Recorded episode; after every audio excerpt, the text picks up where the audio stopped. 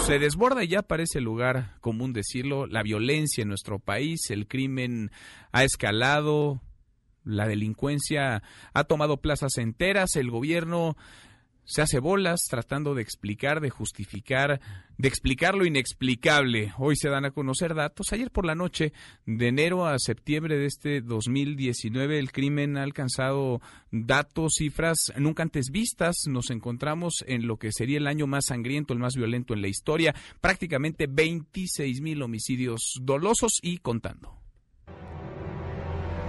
Vamos a seguir con nuestra estrategia. Y yo estoy optimista, creo que vamos a lograr la paz en el país. Cocho, cocho, compañeros lesionados, muriendo, cocho, de volada por favor de compañeros lesionados, cocho, cocho, cocho, la aguililla, cocho, heridos, X13, cocho. K8, K8, K5 en Aguililla, X13. K8, Aguililla, comandante, K8, nos atacan, blindadas. Nos tumbaron a todos casi, a todos los conocidos. Entre ellos está Caín, está Eder, está el comandante Sergio Reinel, todos. Hasta ahorita van 14 que hemos encontrado y entre ellos van 3 heridos. Marca el hijo de su puta madre de tu regional, papi, hijo de su puta madre, nos mandó hasta acá, ni viene, güey. Hijo de su puta madre, se les pide K8 y ningún hijo de su puta madre contestó, güey, en el puto grupo, güey. Hijos de su perra madre a varios compañeros heridos, güey. No vamos a caer en la tentación de la idea conservadora de que la fuerza lo resuelve todo. Hay una balacera, un fuerte enfrentamiento en estos momentos. Desconocemos cuántos muertos. Hay una fuerte balacera en estos fuerte enfrentamiento a balazos en el sector del Tres Ríos de Culiacán, Sinaloa. Métete, métete aquí, métete aquí. Ayúdame con la niña. Ven cómo están llegando todos los militares y se están acomodando. Sigue, sigue lo pasa. Nomás que los, los tuvimos que tirar al suelo porque la neta les tiraron desde el helicóptero. Fuertísimo. ¡Ah! ¡Tu puta madre! ¡Esa fue una bazooka! Durísimas estas estampas de realidad, estos audios Así vivimos, así está nuestro país. Yo le agradezco mucho al doctor Juan Ibarrol, experto en temas de Fuerzas Armadas, que esté con nosotros esta tarde en esta mesa para todos. Gracias, Juan. ¿Cómo gracias, Manuel. Encontré muy bien. Con el gusto de estar aquí con tu auditorio. Muchas gracias. Orlando Camacho, el director de México SOS. Gracias, Orlando. ¿Cómo estás? Gracias, Manuel. Muy bien. Gracias, gracias por la invitación. Gracias. Saludos a tu auditorio también. Francisco Rivas, director del Observatorio Nacional Ciudadano. Gracias, Francisco. ¿Cómo estás? Un gusto estar aquí con ustedes. Híjole, una primera reacción, Francisco, sobre lo que acabamos de no solamente escuchar, sino la realidad en la que ya hacemos nuestras vidas, porque esto está en los medios, sí, pero también está en las mesas de conversación de las familias mexicanas. La violencia parece que ya no solamente estamos contando muertos, asesinados, estamos contando masacres. ¿Cómo la ves, Francisco? Pues mira, estamos contando masacres, pero estamos dejando a veces de un lado que paralelamente hemos tenido un crecimiento de la extorsión, de los robos, de la trata de personas, del narcomenudeo. Es decir, tenemos una complejidad que no estábamos acostumbrados a tener, no solo en términos de número de delitos que ocurren, de dónde están incidiendo, sino precisamente que hoy se encuentra pues prácticamente dos terceras partes del país en algún momento de crisis, si comparadas consigo mismos o comparadas contra otras entidades. Entonces estamos en un momento complicado, la semana pasada fue brutal, sale el secretario de Seguridad, Alfonso Durazo, a decir que eh, ya se llegó a un clímax, a un punto de inflexión de la violencia y que a partir de ahí pues vienen disminuciones sustentándose un poco en el hecho de que poco a poco ha crecido menos el homicidio. No es que haya disminuido, sino que ha crecido menos. Y ese mismo día tenemos conocimiento del caso de Michoacán, al que le sigue Guerrero, al que le sigue Tamaulipas y que finalmente culmina en el hecho de, eh, de Culiacán, que de todos modos, insisto, eh, pues pasa en una semana en donde de todos modos siguieron habiendo homicidios, secuestros, extorsiones, robos, etcétera, etcétera. El caso es un caso lamentable desde donde se quiera ver. Si fue, si no tenían conocimiento y fue improvisado, pues quiere decir que no están bien capacitadas las Fuerzas Armadas y las, la próxima Guardia Nacional y las fuerzas eh, de seguridad que tenemos. Que lo dudo, ¿no? Porque han demostrado en muchas otras ocasiones que, pueden hacer operativos quirúrgicos. Y en ese sentido, insisto, o no están capacitados y aparte no tienen una buena cadena de mando, es decir, no les refieren a sus superiores lo que está sucediendo o sus superiores se quedan con información que no le pasan de nuevo a sus superiores, o no, no están siguiendo los protocolos que se, han desarrollado en este país a lo largo de muchísimos años. La verdad lo que vimos fue a un Estado incapaz, ineficiente, doblado, y, a una delincuencia extremadamente bien organizada, pero insisto, no solo en el caso de Culiacán, sino en todos los otros casos. Y esto, nada más para cerrar esta última parte, me preocupa porque sí manda un mensaje de impunidad muy grave. Hay impunidad toda vez que se libera un delincuente, hay impunidad toda vez que a estas horas no ha habido una sola renuncia en el gabinete del presidente. Y eh, hay impunidad eh, ya generalizada porque lo que aprendes como delincuente e incluso como un grupo de presión es que si tú chantajeas al gobierno, el gobierno va a ceder. Pensemos el caso que tuvimos hace 10 días en el Estado de México, en donde hay el secuestro, porque es una privación ilegal de la libertad, de 92 choferes, el robo de camiones y finalmente pues ni siquiera carpeta de investigación. No, bueno, y les dieron lo que pidieron. Y le dieron lo que pidieron, que son las plazas. Orlando Camacho, ¿cómo ves eh, la situación? Parece, por decirlo menos, que fue un mal timing el del secretario Alfonso Brazo para hablar de punto de inflexión el lunes de la semana pasada. Pues mira, eh, además, no sé si cuesta trabajo entender la reacción, que la pueden tener, por supuesto, sobre todo cuando estamos hablando de Sinaloa y estamos hablando de Culiacán, que no es, no es eh, un estado eh, de reciente intromisión para, la, para el narcotráfico, sino seguramente será el primero desde hace muchos años. Eh, y de los cárteles y, cómo se manejan las cosas, que eso es de todo sabido, cómo se está manejando, cómo ha intronizado mucho de, de, esto en, en la propia sociedad. Pero, pero de todos modos, eh, al menos a mí en lo personal también me cuesta trabajo entender esa reacción tan rápida del propio cártel. Es decir, una de dos. O realmente nos demostraron el poderío que tienen para reaccionar en 15 minutos, pues decir, tiempos rápidos y breves, como lo hicieron y sitiar una ciudad este, de esa manera como lo hicieron. Y el poder, ¿no? Del armamento que y lo que sacaron, el, o, realmente tienen esa, esa, facilidad y ya están tan poderosos, son tan poderosos que pueden hacer eso. O también hubo por ahí fugas de información que ellos ya a su vez pudieron haber estado hasta preparados para este tipo de cosas y a lo mejor ya se sabía que venía un operativo que cualquiera de las dos pues te, te, te, deja con signos de interrogación, pero también puede darse eso. Si un grupo tiene esa capacidad para en 15 minutos hacer lo que hizo este. Eh, y una de las cosas que a mí más me llama la atención es esa reacción en el penal, por ejemplo. O sea, el, el tema del penal realmente nos marca eh, una, pues nos, da un mapa muy concreto de cómo está la situación. Durante mucho tiempo hemos, desde Rincerta, México SS y otros organismos, hemos estado viendo el tema de los penales y sabemos perfectamente que, que que gran parte no solo de la escuela del crimen, sino de la organización del propio crimen se genera adentro de los propios penales. Y sabemos, y los que conocemos estos penales ya hemos visto, hemos dicho hasta cuáles son aquellos con tanto problema, con un problema mayor que otros, y que no solo es un autogobierno, sino un autogobierno no controlado además. Eh, el caso de Topo Chico es uno de ellos y del nivel es Culiacán. Este penal de Culiacán, a un chasquido de dedos, se van 50. Sí, porque ni siquiera es que a Guaruto llegó alguien y los liberó con lujo de violencia desde adentro abrieron la puerta y salieron por propio pie. Así es, con su arma y qué armas, además, porque las armas que nos han mostrado son armas verdaderamente complicadas, con armas 50 para en ese momento ser la reserva. Entonces, son, son la reserva de algo, no es un no es no es algo que hayan hecho en ese momento, sino es algo que esto ya lo tienen perfectamente puesto y organizado desde antes como nos pasa en otros penales del país. Entonces, para mí ese es un punto muy significativo, porque nos está hablando de que pues tampoco hay una política y una estrategia clara de entrada para poner orden en esos, en esos penales y en ese sistema penitenciario de entrada. Y la otra es también, mm, me pregunto, ¿dónde está el gobierno estatal? ¿Dónde está el gobernador? ¿Dónde están el secretario de Seguridad Pública estatal? ¿Dónde está el fiscal estatal? Bajo el entendido que van a decir, pues es un delito ahí del fuero federal. Pues no es cierto, porque porque eh, precisamente ellos estaban en este rollo y no hemos escuchado ni un solo comentario del propio gobernador, ni una cuestión de coordinación, no hemos escuchado una responsabilidad directa sobre ellos, porque esto no empezó ayer ni se dio antier. Por lo tanto no se va a acabar mañana ni pasado ¿Dónde mañana. están o de qué lado están? ¿no? Porque yo platicaba el viernes con el secretario de Seguridad del Estado de Sinaloa y nos decía que a nosotros nadie nos enteró de que iba a haber un operativo.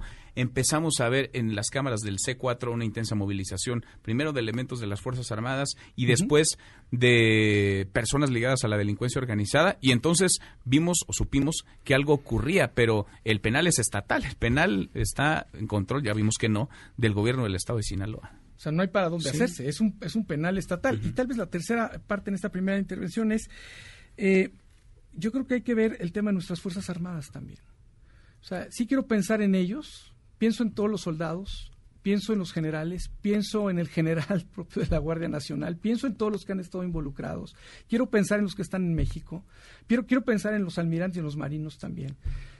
No sé qué estén pensando ahora, ¿eh? pero yo no creo que han de estar muy contentos con lo que está pasando mediáticamente, porque estoy seguro que muchos de ellos están diciendo, caray, nosotros sí sabemos hacer las cosas, y nos están diciendo a nivel mundial que nos pusieron de rodillas.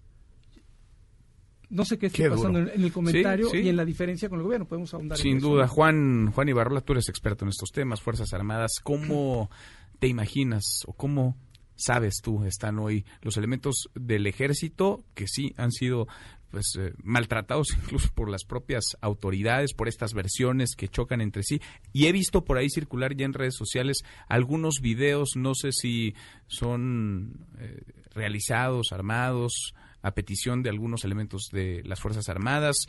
Algunos de ellos han llegado incluso por fuentes cercanas a las Fuerzas Armadas, tratando de fijar una posición que no los marque, digamos, como parte de este fracaso, sino por el contrario, como hombres y mujeres que están listos para dar la batalla, capacitados, preparados para hacerla, pero además dicen algunos de estos videos que no perdieron la honra para nada, al contrario, ellos pueden seguir mirando a los ojos a los mexicanos. ¿Cómo la ves, Juan? La familia militar, es decir, las madres, las esposas, los hijos, los hermanos, y, sin caer en sentimentalismos, pero yo creo que son de las familias más sufridas de este país por eh, la entrega que debe de tener un elemento, ya sea mujer u hombre, de, de cualquiera de las tres fuerzas. Eh, efectivamente, en primer lugar, para esa familia militar, que es muy importante, hubo un sentimiento de miedo del que en una zona militar como es la novena en Culiacán pueda pudiera haber un ataque directo a familias de militares que eso no ha sucedido desde aquel ataque al cuartel de Ciudad Madera en, en- en Chihuahua con aquella liga del 23 de septiembre. Eh, aquí lo importante entender es eh, el ejército sí cumplió. Y, y alguien dirá oye no pues no cumplió no cumplió porque algo falló y hasta su propio comandante o alto mando, que es el, el secretario de la Defensa, eh, lo, lo aseguró en la conferencia de prensa del viernes, que fue un, un operativo impreciso, eh, no coordinado, no cronometrado, faltando una orden de cateo. Sin embargo, el ejército cumple en función, uno, de que no utilizó esto que el presidente no quiere. Hay que ser precisos. El presidente, y, tú Manuel lo sabes, soy un crítico del presidente, pero lo que aquí hay que reconocerle es de que esta ha sido su política desde un inicio de su administración. Es decir, él, eh, y ya será motivo para otra mesa, pero él ha insistido mucho en que ese, ese uso eh, desproporcionado de la fuerza o de la violencia que pueda llevar a más violencia, él no lo va a hacer. Eh, y lo cumplió. Es decir, eh, eh, el presidente cumplió, las Fuerzas Armadas cumplieron, no tanto en rendir una plaza o en entregar una plaza, simple y sencillamente es terminar esa crisis que considero yo que es una de las mayores crisis de seguridad interior que ha tenido este país por lo que hubiera representado. Es decir, imaginemos el escenario donde hubiera, donde se les hubiera dicho, sí, actúen, sí, disparen, eh, tomen Culiacán, que como, como bien dice Orlando, no contó con, con diversos factores que hizo que esa plaza se perdiera. Eh, es decir, estaba, estaba llena de, de grupos delictivos, y digo grupos porque no solamente eran chapos, habían, había más grupos que fueron a apoyar.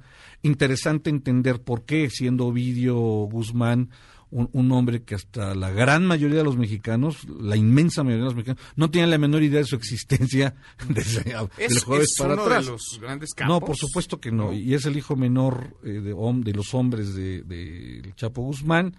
Eh, si estaba Iván Archibaldo por ahí, que es lo que dicen que haya trascendidos, pues él sí es una pieza importante dentro de la... Él sí, Ovidio no, porque la gente debe preguntarse, bueno, si no es y de pronto se despliegan 100 vehículos con 400, 500 hombres fuertemente armados y vemos estas barrets tremendas que son capaces de traspasar cualquier blindaje y de tirar un helicóptero, pues ante qué estamos. Yo creo que aquí, aquí eh, la suma, este ejercicio que hace Orlando se me hace muy interesante, interesante y que hace Francisco también, de poder eh, diseccionar efectivamente qué pasó. ¿Qué pasó? Déjenme decirle con responsabilidad, pues difícilmente sabremos exactamente qué pasó. Es decir, el, el doctor Durazo decía el jueves que había sido un, un, una cuestión fortuita, que iban pasando por una calle, después corrigen al otro día que no, que sí era parte de un operativo. Hoy el señor presidente dice que van a, van a investigar si hay orden de aprehensión en contra de Ovidio. Que en teoría ya la hay, ¿no? Bueno, pues eso debería de haberla. dijo- y, es lo que nos dijo Durazo. Y es lo que dijo Durazo. Dijo Durazo también que había una orden de extradición para este señor Ovidio Guzmán y que no había llegado, que no había llegado a la orden de cateo. Eh, yo creo que lo interesante es comprender, uno, eh, la falta, la, la falta de fortaleza institucional, municipal y estatal, no solamente en, en Sinaloa, sino en muchas partes del país, que, que más, más que, más que la, la, eh, el mensaje o, o- o el acto presidencial, no es lo que están retando, lo que están retando los criminales es justamente esas debilidades institucionales donde ellos mandan y eso es lo que se tiene que corregir. O sea, tú no puedes permitir que una ciudad capital de un estado tan importante como, como Sinaloa pueda estar tomada en 15 minutos por grupos delictivos y no haya existido de entrada una respuesta Institucional. institucional, porque no la hubo.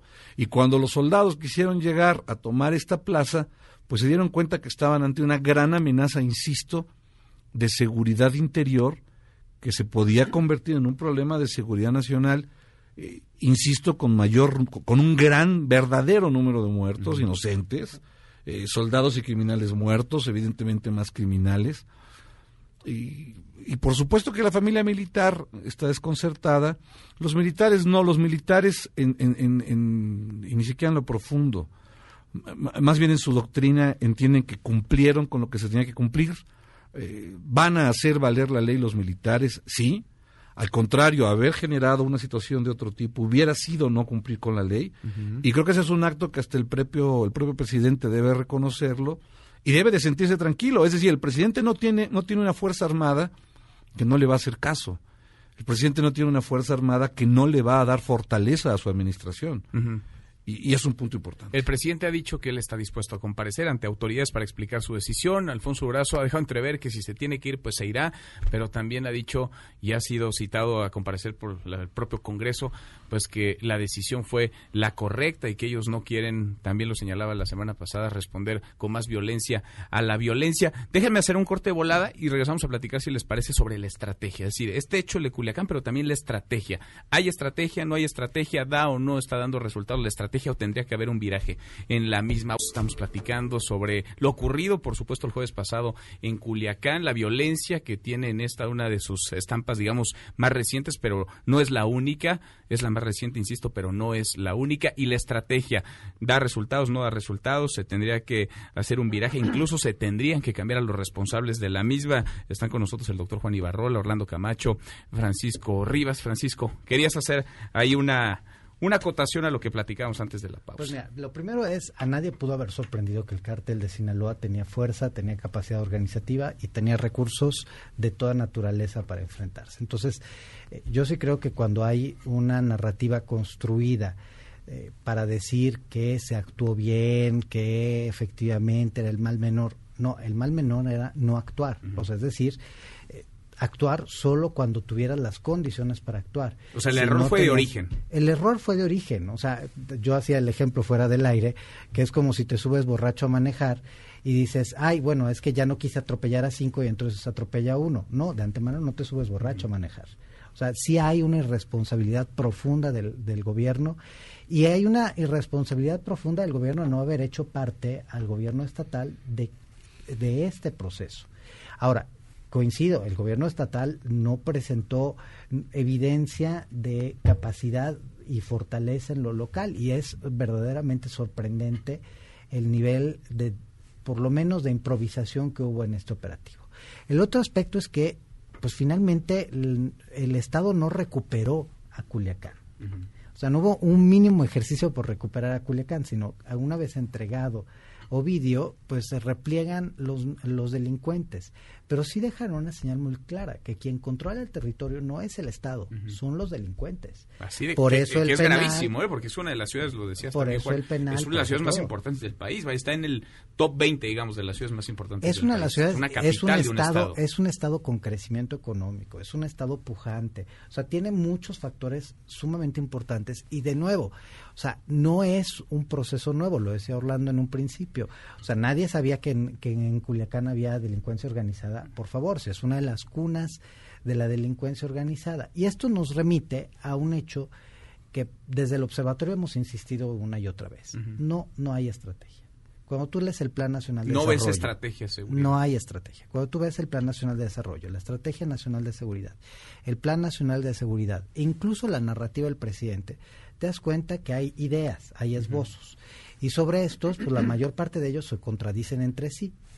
Tú lees los, los tres documentos que serían los rectores de la política de seguridad del país y en un caso sí se habla de combate a la delincuencia y en otro pues regresamos a los abrazos y no a los balazos. Y el presidente ha recargado mucho la estrategia, la pongo entre comillas, ustedes me dirán si hay o no, ustedes la entienden y son los expertos, en ir a las causas, en ir a los orígenes, en los programas sociales, más que en una estrategia como tal de seguridad. La estrategia de transferencias económicas a grupos potencialmente vulnerables, a mí me parece excelente. El tema es que esa no es una política de prevención del delito. No. Que en algún momento podrá cruzarse con la prevención del delito. Pero la prevención del delito implica que tú sabes dónde ocurren los delitos, cómo ocurren sus los delitos, quiénes son los delincuentes. Y te vas a poner tu estado de fuerza de manera tal que disuades o de manera tal que atiendes el tema. Y hay, o sea, regresemos al ejemplo de la delincuencia organizada o del secuestro si quieres. Son delitos en donde muchos de los que se involucran en este fenómeno no son de clases económicamente más este, eh, relegadas, pueden incluso llegar a ser profesionistas. Eso te, te, desmiente y te desarticula todo un proceso de pensamiento que, que solo entregando, porque aparte no hay un ejercicio, nosotros de hecho yo hablé con Luisa María Alcalde, nosotros les queremos donar una parte del, del apoyo precisamente para que los programas se centren donde sí tenemos a esa población potencialmente en riesgo y a estos jóvenes los logremos poner a hacer cosas en favor de una construcción de trabajo. Entonces, digamos, esto sería una de las razones por las cuales la espiral de violencia no se ha detenido y por la cual estamos hasta donde vamos en uno de los años, si no es que el año más sangriento en la historia de nuestro país. ¿Cómo la ven ustedes, Juan? ¿Hay o no hay estrategia? No, sí hay estrategia. Es decir, la buena, mala, regular, operante, inoperante, pero existe. Y existe en función de, una, de un discurso que el presidente ha llevado, o, de una creencia que el presidente lleva a un discurso. Y el presidente insiste en que, una, en que la violencia genera más violencia y que por eso no será el Estado el que la desarrolle. Coincido perfectamente con Francisco y creo que no va a ser suficiente las causas y, no van a ser suficientes las causas. ¿Por qué? Porque a diferencia de países como Colombia, que lograron por lo menos nivelar, ahí sí nivelar, eh, estadísticas eh, razonables de inseguridad, es decir, los colombianos de vivir situaciones como las que México ha vivido, han logrado tener mayor estabilidad, pero porque simple y sencillamente los grupos delictivos, y pongo el ejemplo de Colombia, es interesante, los grupos delictivos, los guerrilleros, las FARC, en el caso de Colombia, traían otros intereses. Aquí no, aquí el delincuente no tiene dogma de fe, el delincuente no percibe, no, no, no, no, no persigue un desarrollo social, no está buscando mejor educación, no un cambio. No, no, por supuesto que no. La ideología es ganar dinero. La ideología es tener poder, eh, controlar espacios geográficos como ya lo vimos y eh, esto te lleva a que entonces la estrategia pues la están poniendo en marcha, estará funcionando para algunas cosas, para algunos casos, que definitivamente va a tener que cambiar, porque México siento yo que despertó un México nuevo a partir del viernes. Y es un México que, que, que entiende en su parte gubernamental que ese camino de la no violencia tienta a los delincuentes a generarla más. O sea, ¿les cayó un golpe de realidad en el gobierno sí, por federal supuesto a partir que de sí. los hechos en Por Culiacán? supuesto que sí.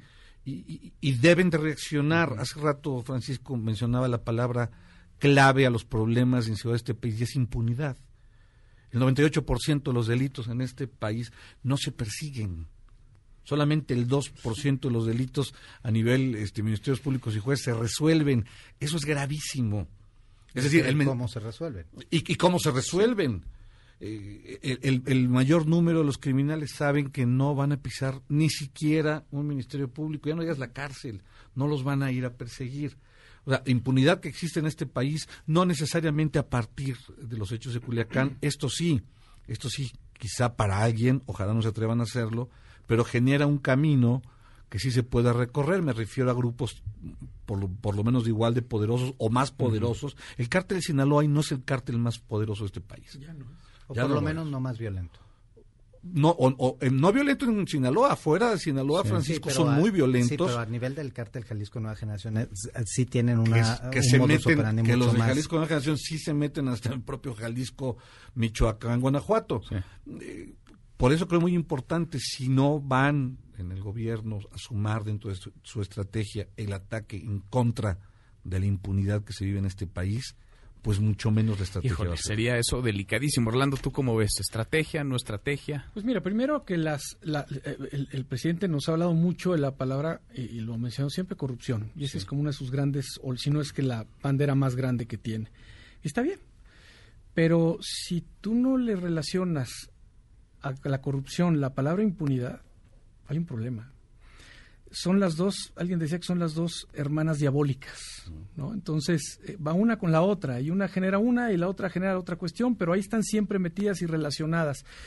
Y si no le das el mismo peso a la palabra impunidad que a la palabra corrupción, creo que la estrategia entonces no, no, es- no está equilibrada. En ese momento no está equilibrada. Segundo, a mí me parece que qué bueno que un gobierno hable siempre de temas de prevención y que quiera dedicar de la forma que sea alguna a- algo, ¿no? Eh, desde recursos, desde reorientar las estrategias mismas de lo social para tratar de subsanar muchos y muchas carencias que tiene este país. Me parece que eso es eso es bueno. Eh, Ya veremos cuáles son las mejores, cuáles son las que funcionan, las que no funcionan, porque todavía estamos en un proceso de a ver si les, también le funcionan o no les funcionan. Pero yo creo que ya el, el hecho que un gobierno hable de eso, me parece que es bueno. Eso es importante. Eh, lo otro es, y es donde, bueno, el, el tema de la Guardia Nacional. El tema de la Guardia Nacional ha sido uno de, las, de, las, de los puntos importantes que menciona, eh, sobre todo la- el propio secretario Durazo, eh, pues como la- una de las, de las grandes apuestas. Pero yo lo he escuchado también decir varias veces que dice, no es la única apuesta, estamos tratando de hacer otras cosas, que a veces queremos entender también que, que- que otras cosas son las que están haciendo, pero es una gran apuesta. Y me parece que eh, si funcionará o no, bueno, pues está en los primeros meses para ver si funciona o no funciona. Vamos a ver también cómo se integran, cómo funcionan, dónde están los recursos, si realmente están llegando los, los eh, integrantes de la Guardia Nacional a los lugares que tienen que llegar o no están llegando, o pues ya como nos fue en la frontera sur, que ya se llevaron a varios para allá y entonces a otros, otras, la cobija es una. este, pero al menos en algunas reuniones que hemos tenido con, con gente de la Guardia Nacional, muchos de ellos eh, están en la en- al menos en la conciencia de que de ellos depende gran parte del, del éxito de esto y eso es bueno.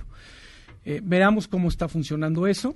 Habrá que tener primero una definición clara de qué es lo que van a hacer y segundo cuál es la coordinación de ellos mismos con las propias autor- autoridades locales, que eso es también importante.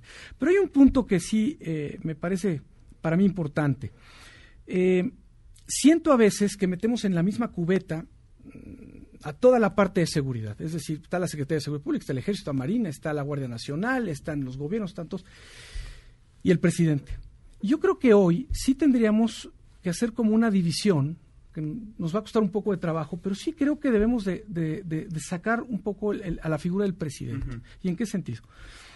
Que el presidente trae un discurso, trae unas actitudes y trae unos temas.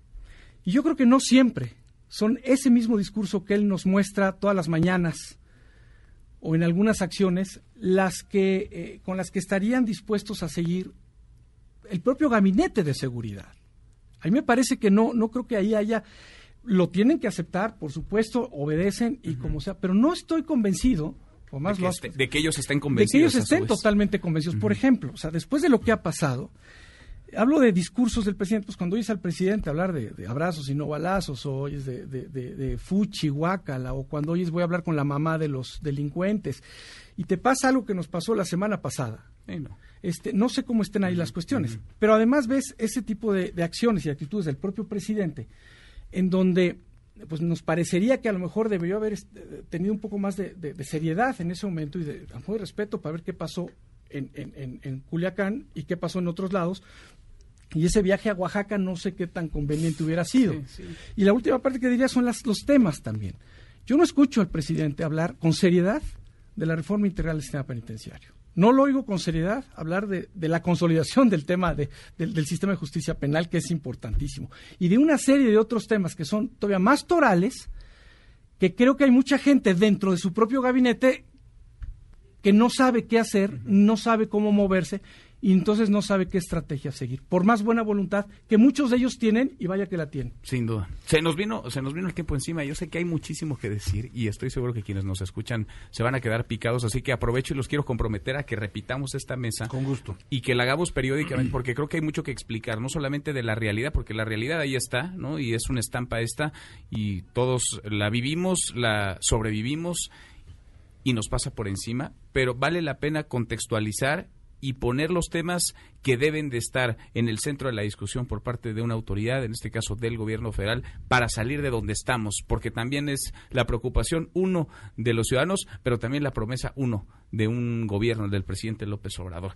Les invito y los comprometo de una vez gusto, a que nos Gracias. encontrar en esta Bueno, mesa, Francisco Rivas. Una sí. cosa, Manuel, sí hay una cosa que es importante. Los recortes presupuestales que hizo este gobierno no ayudan nada. Entre ellos el 27% de recorte a la prevención del delito y el 17% procuración de justicia. ¿Entiendes? Porque es- vamos empeorando en vez que mejorando. Es, es uno de los de los temas que tendríamos que ver, que revisar con, con lupa. Gracias, Francisco Orlando Camacho. Bueno, nada más, ¿sabes qué dijo Maquiavelo? Que también lo dijo Churchill. Dijo, el que tolera el desorden para evitar la guerra, tiene primero el desorden y después la guerra. Y Churchill dijo algo casi igual. Entonces, nada más para que lo tengamos en cuenta. Gracias, Orlando. Juan, muchas gracias. Gracias por estar aquí, eh, por la invitación y gracias a Francisco y gracias a Orlando. Gracias a los tres. Orlando Camacho, Juan Ibarrola, Francisco Rivas. Mesa para todos.